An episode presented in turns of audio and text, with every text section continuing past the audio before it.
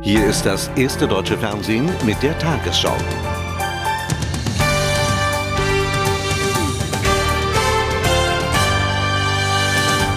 Guten Abend, meine Damen und Herren. Bei dem Absturz eines ägyptischen Passagierflugzeugs sind nach offiziellen Angaben 148 Menschen ums Leben gekommen, darunter viele Kinder. An Bord waren 135 Franzosen und 13 Besatzungsmitglieder aus Ägypten und Marokko. Die Maschine war kurz nach dem Start im Urlaubsort Sharm el-Sheikh ins Rote Meer gestürzt. Sie sollte über Kairo nach Paris fliegen. Das ist alles, was heute von der verunglückten Maschine gefunden wurde. Flugzeugteile, Reste von Gepäckstücken und Spuren von Menschen, die gestern noch ihren Urlaub am Roten Meer genossen hatten. Die vollbesetzte Maschine muss beim Aufschlag auf die Wasseroberfläche in hunderte Stücke zerborsten sein. Das Meer ist an dieser Stelle bis zu 1000 Meter tief. Die Bergungsarbeiten der Opfer und des Flugschreibers werden sich als sehr schwierig gestalten. Schon unmittelbar nach dem Absturz hatten Flugzeuge und Schiffe begonnen, nach Überlebenden zu suchen, den ganzen Morgen aber vergeblich. Alle Reisenden waren ums Leben gekommen, die Mehrheit von ihnen französische Weihnachtsurlauber.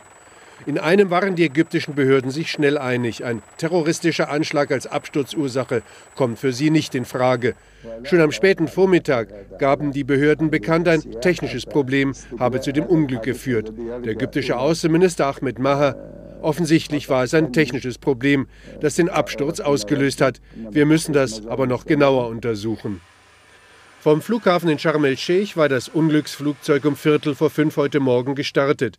Hier ein Internetbild der Flash Air Maschine. Wenige Minuten nach dem Start verschwand sie vom Radarschirm des Kontrollturms. Die Chartergesellschaft Flash Air ist eine vor sechs Jahren gegründete ägyptische Billigfluglinie.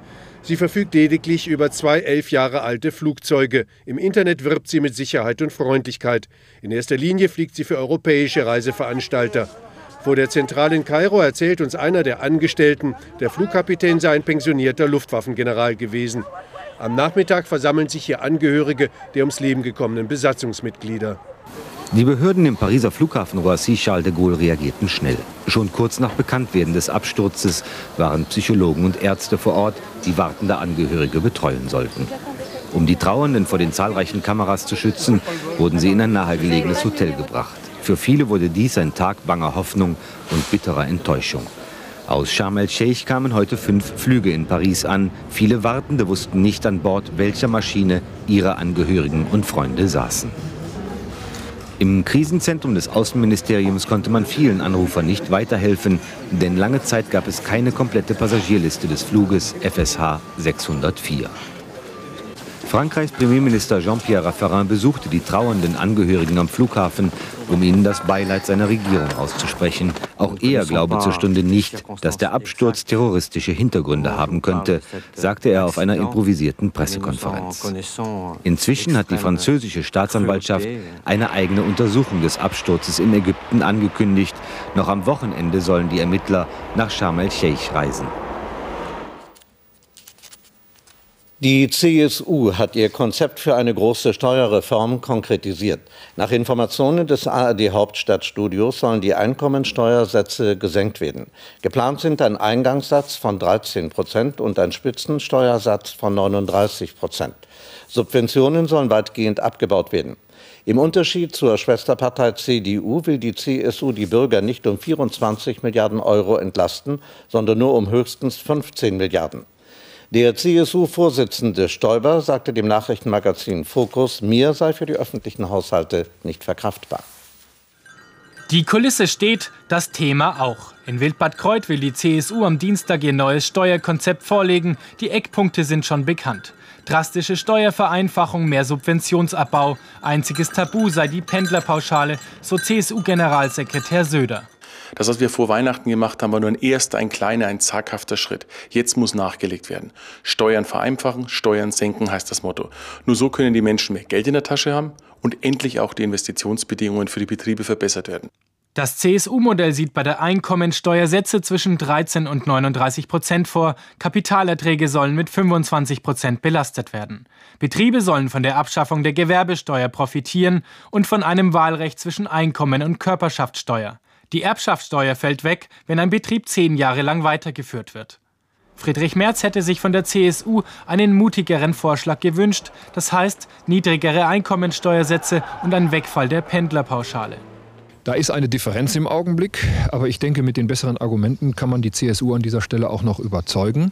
Und dann sind wir bereit, äh, auf viele Vergünstigungen und Subventionen zu verzichten. Ohne einen drastischen Subventionsabbau sieht SPD-Steuerexperte Post keinen Spielraum für weitere Steuersenkungen. Wenn das CSU-Konzept genauso viele Finanzierungslöcher reißt wie das CDU-Konzept in den Haushalten von Bund, Ländern und Kommunen, können wir substanziell keine Fortschritte erzielen. In Wildbad Kreuth will die CSU ihr Steuermodell weiter konkretisieren. Anfang März möchte die Union dann ein gemeinsames Konzept vorlegen. CSU-Chef Stoiber hat die generelle Einführung der 40-Stunden-Woche gefordert. Dies dürfe für die Tarifpartner nicht länger tabu sein, sagte er im Fokus-Interview. Die meisten Arbeitnehmer seien bereit, für den gleichen Lohn ein oder zwei Stunden pro Woche länger zu arbeiten, wenn so Arbeitsplatz und Einkommen gesichert werden könnten. Bei den Gewerkschaften stieß der Vorschlag auf scharfe Kritik. In der Diskussion um das Tragen religiöser Symbole an Schulen hat Bundestagspräsident Thierse eine andere Position als Bundespräsident Rau bezogen.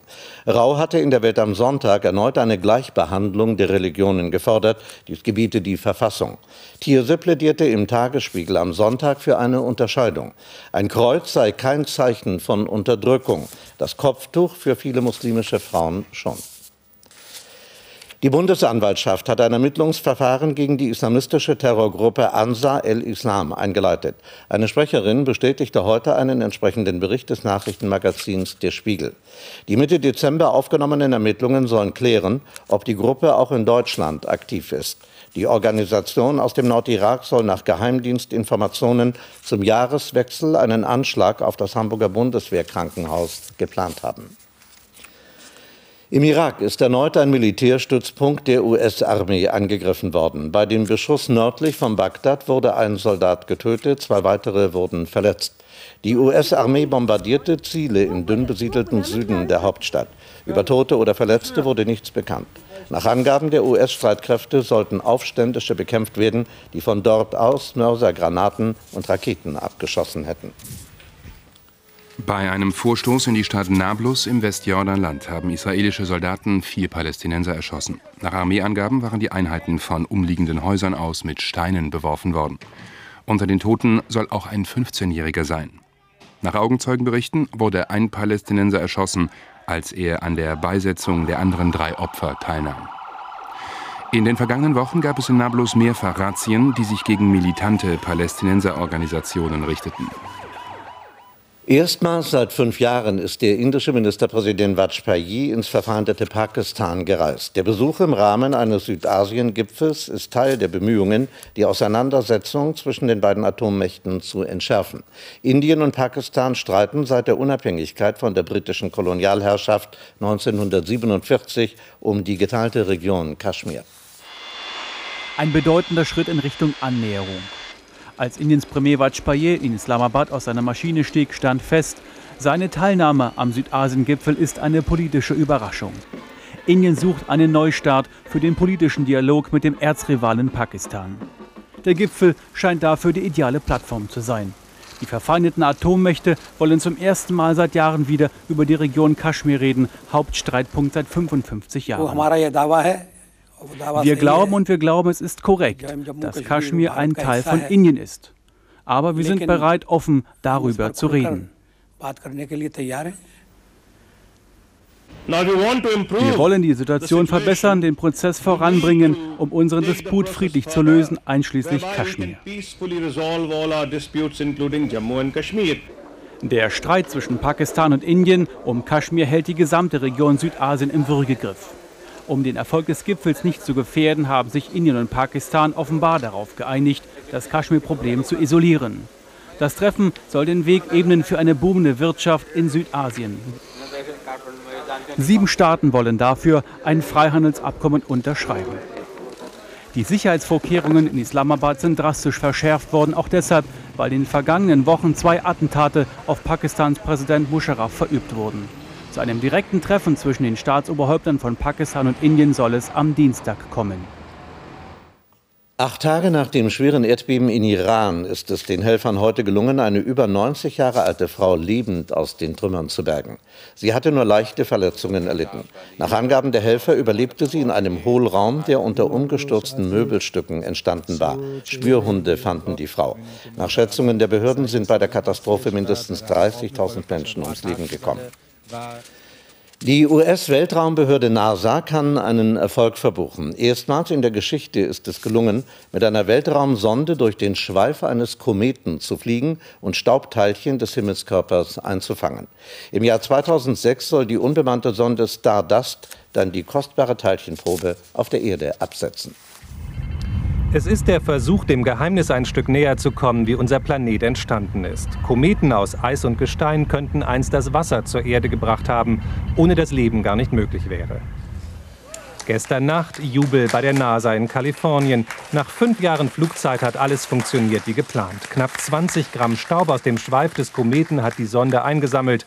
Materie, die seit fünf Milliarden Jahren im Raum unterwegs ist. Es geht hier nicht nur um Kometen, wir machen eine richtige Zeitreise. Das Material, das wir jetzt haben, ist nämlich älter als unser Sonnensystem und seither tiefgefroren. Wir greifen hier wirklich im wörtlichen Sinne zu den Sternen. Das sind die ersten Fotos, die die Sonde geschickt hat. So nah und so scharf hat man Kometen bisher nie gesehen.